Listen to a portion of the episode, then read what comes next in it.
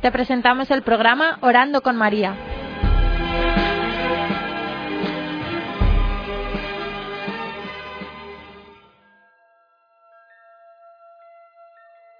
¿Te puedes presentar?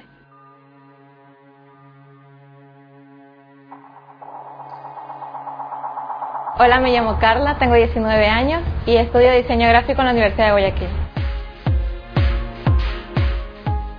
Para ti, ¿quién es la Virgen María?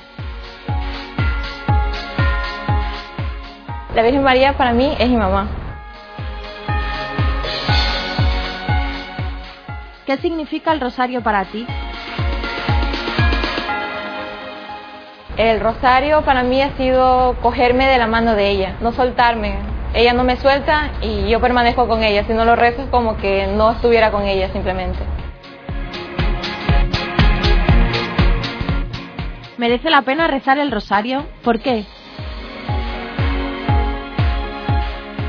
Hay una imagen en la cual aparece Pedro y Jesús y la Virgen por la parte de atrás con el rosario es una cuerda que nos tiende para poder entrar al cielo. Entonces, a pesar de nuestras debilidades, la Virgen siempre va a estar ahí tendiéndonos una cuerda para poder llegar ahí. ¿Tienes un misterio favorito? ¿Cuál es y por qué? Mi misterio favorito del rosario es el tercer misterio de los misterios gloriosos en el cual contemplamos la venida del Espíritu Santo sobre los apóstoles y la Virgen María. La Virgen les ayuda a los apóstoles a serle fiel, entonces en mi vocación a mí me ayuda a serle fiel a Jesús. ¿Siempre has rezado el rosario? ¿Cuándo empezaste a rezar?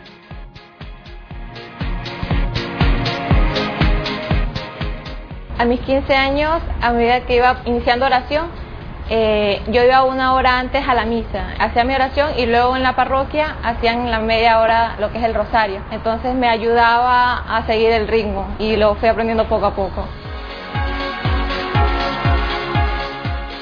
¿Te costó en el principio?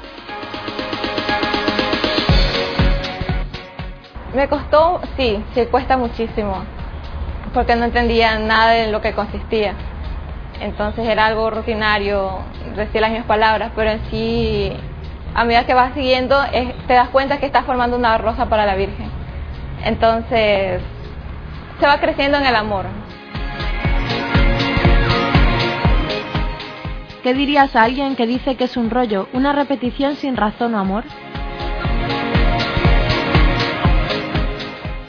No lo es, porque cuando tú te das cuenta de lo que en sí consiste cada misterio, ves la vida de Jesús. Entonces tú penetras en lo que Jesús vivió aquí en la tierra y de forma de carne igual que nosotros.